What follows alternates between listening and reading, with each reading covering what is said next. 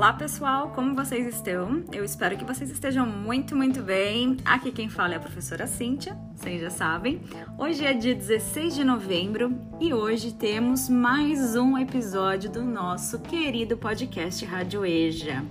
Nós estamos no mês da consciência negra, como vocês sabem, e hoje o assunto é esporte. E quem mais neste planeta entende de esporte do que o nosso professor querido Sadol? Ele é o nosso convidado de hoje. Tem muita coisa bacana para falar para vocês. A gente espera que vocês gostem bastante do episódio de hoje, que se identifiquem. Se tiverem alguns apontamentos, é só deixar nos comentários na divulgação desse podcast aqui, desse episódio, tá bom? A gente fica muito feliz de conversar com vocês. Vamos começar aí o nosso episódio de hoje. Sejam muito bem-vindos.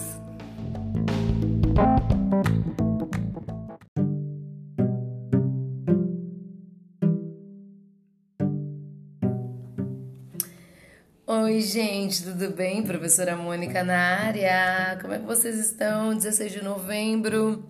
Cíntia fez aqui nossa apresentação. Como vocês sabem, nós estamos aqui neste mês de novembro falando sobre consciência negra, uma vez que é neste mês que a gente tem aquele feriado, que vai ser na sexta-feira, aliás, essa semana, o feriado da consciência negra. Então nós estamos aqui a cada episódio falando para vocês sobre personalidades incríveis é, de descendência de origem africana que trazem para a gente não só marcas de superação, é, mas uh, exemplos de luta e resistência.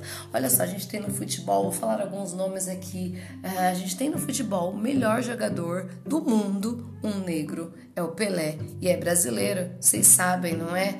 grande Pelé, o maior jogador de futebol.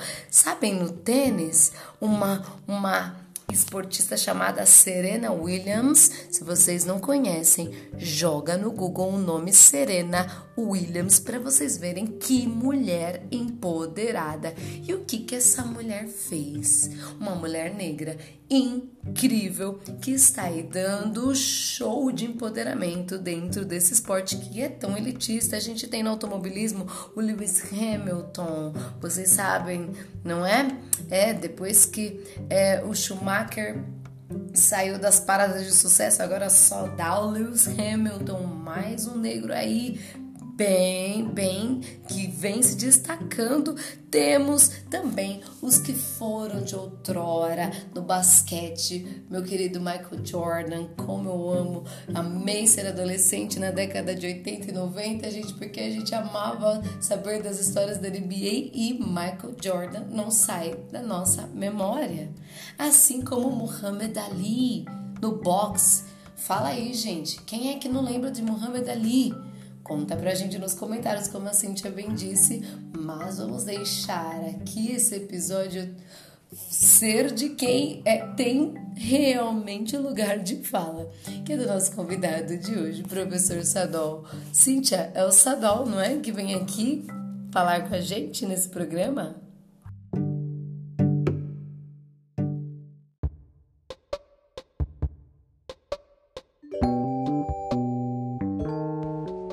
Vocês sabem que eu estava aqui conversando remotamente com o professor Sadon, né? E aí ele me contou que teve um atleta negro que se destacou pra caramba nos anos de 1936 em diante, né? Ele marcou, fez história. E aí eu fiquei intrigada, mas por que Sadal ele marcou? E aí o professor Sadal me contou uma coisa, gente. Contou que o Jesse Owens, ele se destacou porque ele ganhou quatro medalhas de ouro nos Jogos Olímpicos de 1936 na categoria de atletismo. Né? As suas conquistas foram importantes não só para ele, mas para toda a humanidade. Professor Sadol, conta por que Jesse Owens foi importante aí na história do esporte.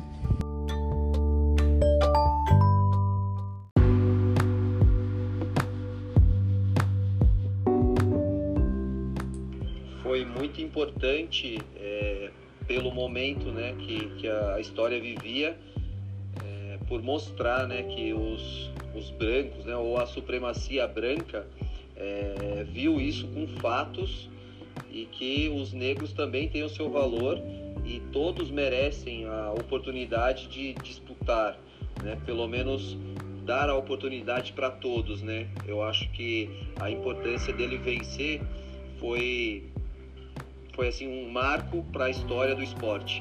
Mostrou que todos têm a oportunidade e só quem pode dizer quem é melhor ou pior né, é, é somente Deus, porque nós somos todos iguais, né?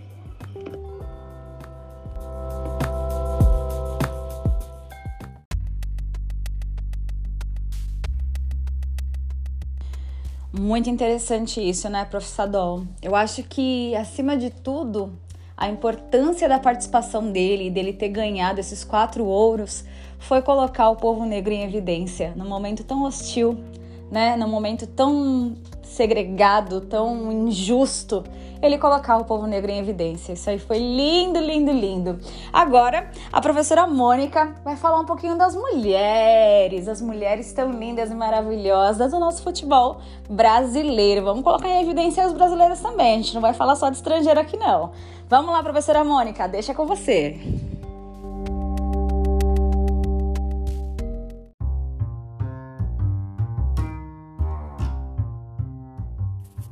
Oi, Cíntia. Vou falar de mulheres, vou falar de mulheres. Vou chegar aqui falando de Miraildes Maciel Mota. Galera, vocês sabem quem é Miraildes Maciel Mota? Uma negra nordestina, jogadora de futebol da seleção brasileira que já disputou defendendo a camisa do Brasil em sete Copas Pois é, gente, é a jogadora Formiga. Vocês já viram a Formiga como ela é bonita, como ela é fofinha, gente? Olha esse nome Formiga, porque ela é rapidinha, ninguém vê e quando viu, pá! Tá na cara do gol. Essa é a formiga. Mas assim, é além do que o esporte pode fazer, é justamente a representatividade.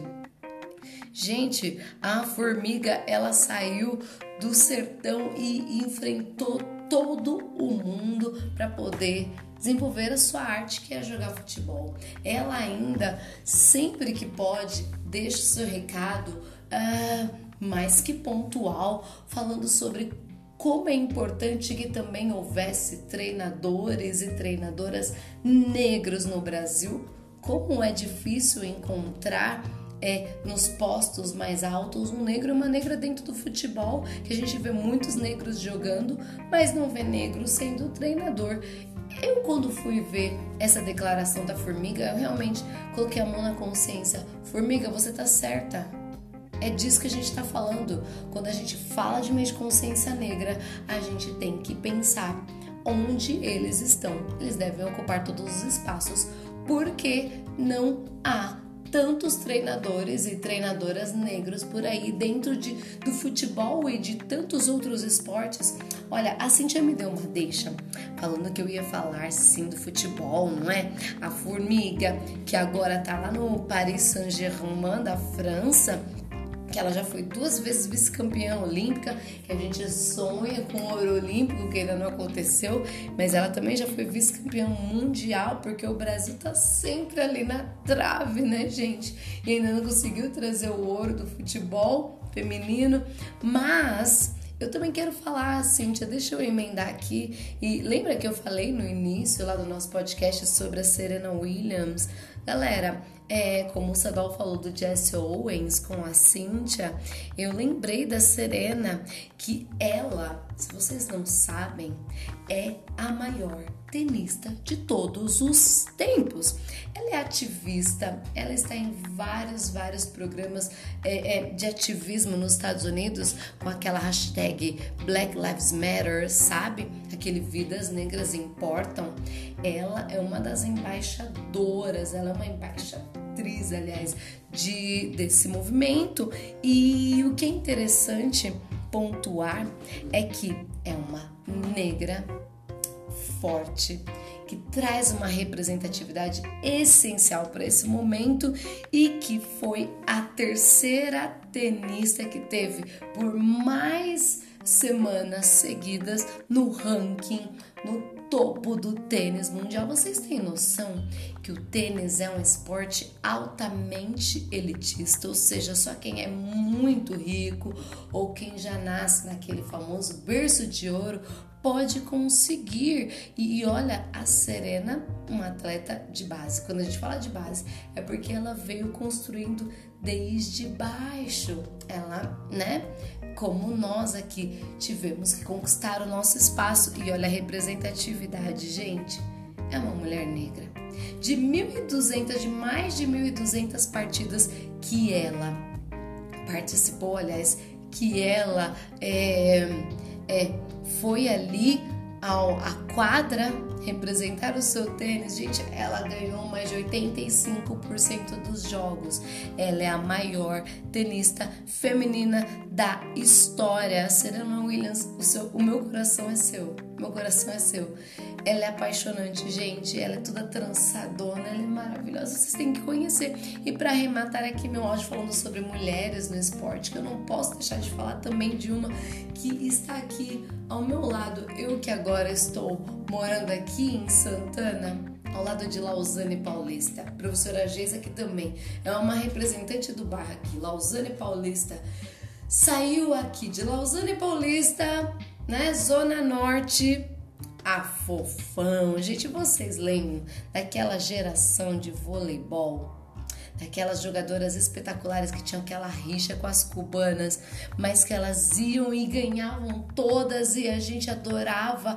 É, era uma Olimpíada mais emocionante que a outra. Gente, vocês lembram da Fofão? Gente, a Fofão ganhou um ouro olímpico, ela ganhou dois bronzes e ela nessas Olimpíadas que ela participou, que ela ganhou essas últimas medalhas, as Olimpíadas de Sydney e Pequim, ela ganhou também, ela levou para casa o troféu de melhor levantadora. Fofou, meu coração também é teu, amiga.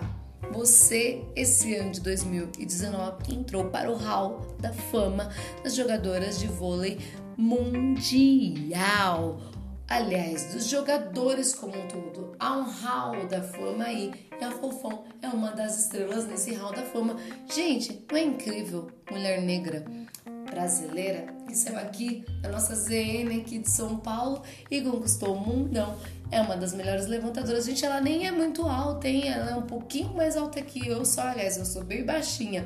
E o que é interessante é que ela, mesmo sendo baixinha, ela tinha esse sonho, essa perseverança e olha só, são exemplos pra gente é, de como nós podemos lutar e vencer. E para eles foi muito mais difícil, para essas meninas foi muito mais difícil pela condição, não é que se apresenta aí desse racismo estrutural, dessa condição que a mulher negra tem de ser muito mais invisibilizada, é muito mais difícil é, é, ser uma mulher negra na sociedade ou no esporte do que um homem, gente. E olha essas meninas onde chegaram. Ai, gente, que tudo!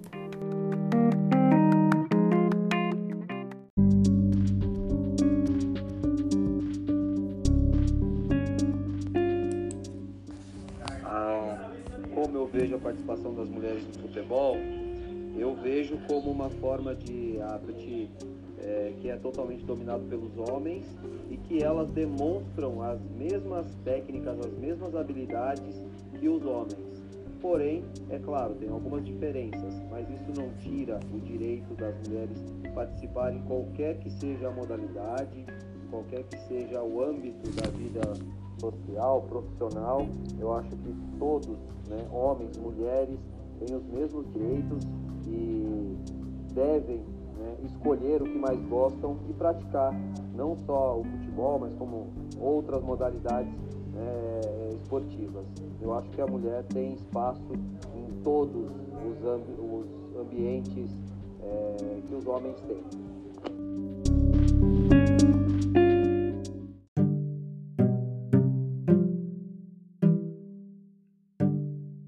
Vejam só que interessante, não é mesmo? A cara do esporte está mudando aí. O esporte está cada vez mais democrático, trazendo, né, aberto a várias, as várias, a várias pessoas, vários gêneros. Isso é muito importante, muito bacana, né, pessoal? Não só negros, que é o nosso tema de hoje, mas transexuais e outras pessoas também de outros gêneros, né? De outras denominações. Isso é muito importante. Vocês sabem que o esporte também muda a vida das pessoas. Tem algumas crianças que estão, crianças e adolescentes que estão aí nos caminhos errados, né? E quando se deparam com o esporte, têm suas vidas transformadas. Sadol, conta pra gente como você acha que o esporte pode transformar a vida das crianças negras de periferia?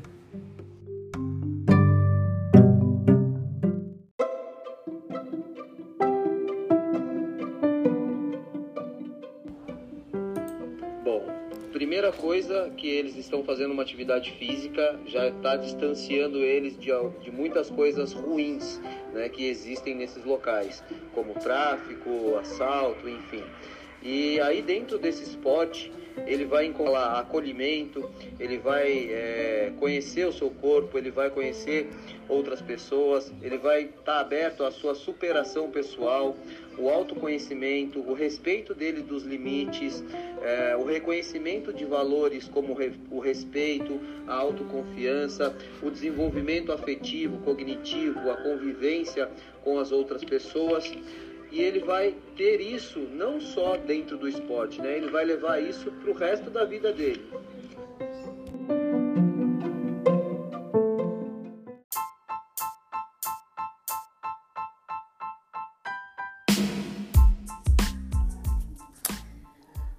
Nossa, que legal, Sadol. Todas essas informações que você tem agregado aqui ao nosso podcast, realmente o esporte, ele muda vidas, ele transforma.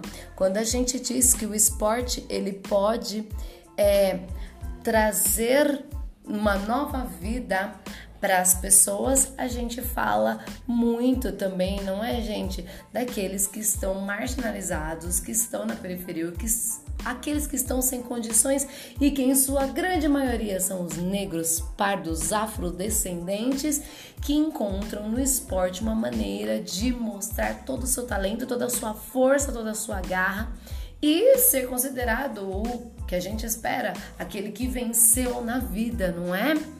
Uma vez que não somos herdeiros de riquezas, não temos aquele sobrenome chique. Por isso que nesse mês é tão importante, no mês da consciência negra, a gente fala dessas personalidades que venceram e que tem ali todo um legado pra gente, pra gente se espelhar, mas que também devemos entender que vamos lutar contra isso, tá bom, gente? Devemos pensar que é, o certo é que as oportunidades sejam iguais para todo mundo, não é? Não é só para um grupo seleto. E é tão legal pensar isso no esporte também, que o esporte tem toda essa questão social, cultural dentro de uma sociedade. Sadal, você tem mais algum recado para deixar pra gente? Porque eu vou me despedindo por aqui. Cíntia, é sempre um grande prazer desenvolver essa parceria com vocês. Já estou animada para a próxima semana. Vamos falar sobre estes assuntos. Galera da EJA, espero que vocês estejam aqui com a gente, curiosos também e é, aprendendo muito sobre esse mês e essas questões do povo preto, como a questão da consciência negra é tão importante de ser discutida nos dias de hoje, não é mesmo? Galera, grande abraço, até semana que vem. Beijo pra você, Sadol.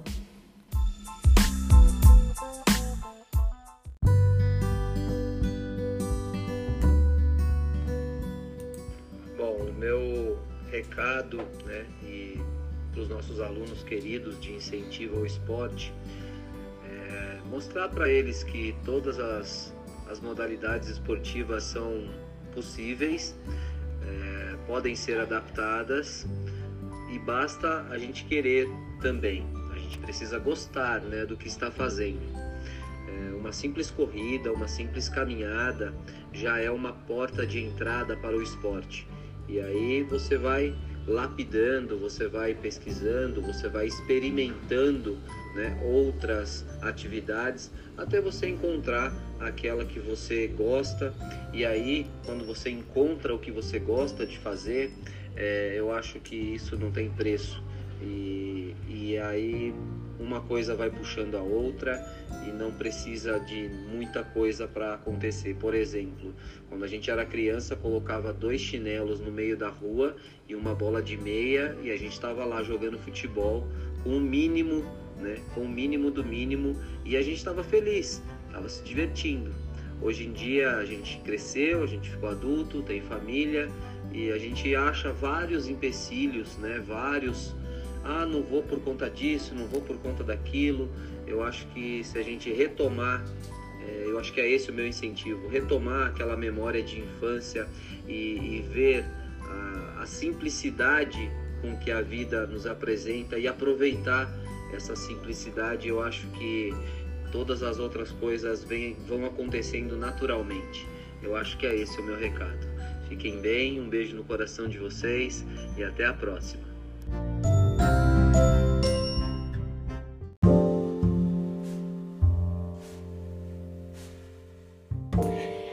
Ai, essa última fala do professor Sadol mexeu comigo. Me fez lembrar quando eu era criança, as brincadeiras que eu tinha. Gostava muito de correr na rua, jogar vôlei, queimada, futebol, skate, todas as coisas que conferiam movimento aí, né? Lá, quando eu era pequena, eu não sabia muito bem o que isso ia resultar, né? Mas hoje, estudando sobre pedagogia, neurociência, vocês sabem que eu tô estudando né? E a gente percebe o quanto isso é importante. Tem até um nome, viu, gente? Se chama psicomotricidade. E quando a gente conhece aí o, o, próprio corpo, o próprio movimento, e tem consciência, né, dos nossos movimentos, se chama metacognição. É muito interessante, sabe? Quando a gente é pequena, a gente não sabe de nada disso, mas o reflexo vem na fase adulta, quando a gente se torna aí adultos super inteligentes, como todos nós. Ah, o episódio de hoje foi muito legal. Eu queria me despedir de vocês, deixar um grande beijo, dizer que eu tenho imenso prazer em fazer esse podcast aqui, viu? Acho que essas informações todas agregam tanto na nossa vida, é com muito carinho, tá bom? Um grande beijo, até o próximo episódio, fiquem com Deus.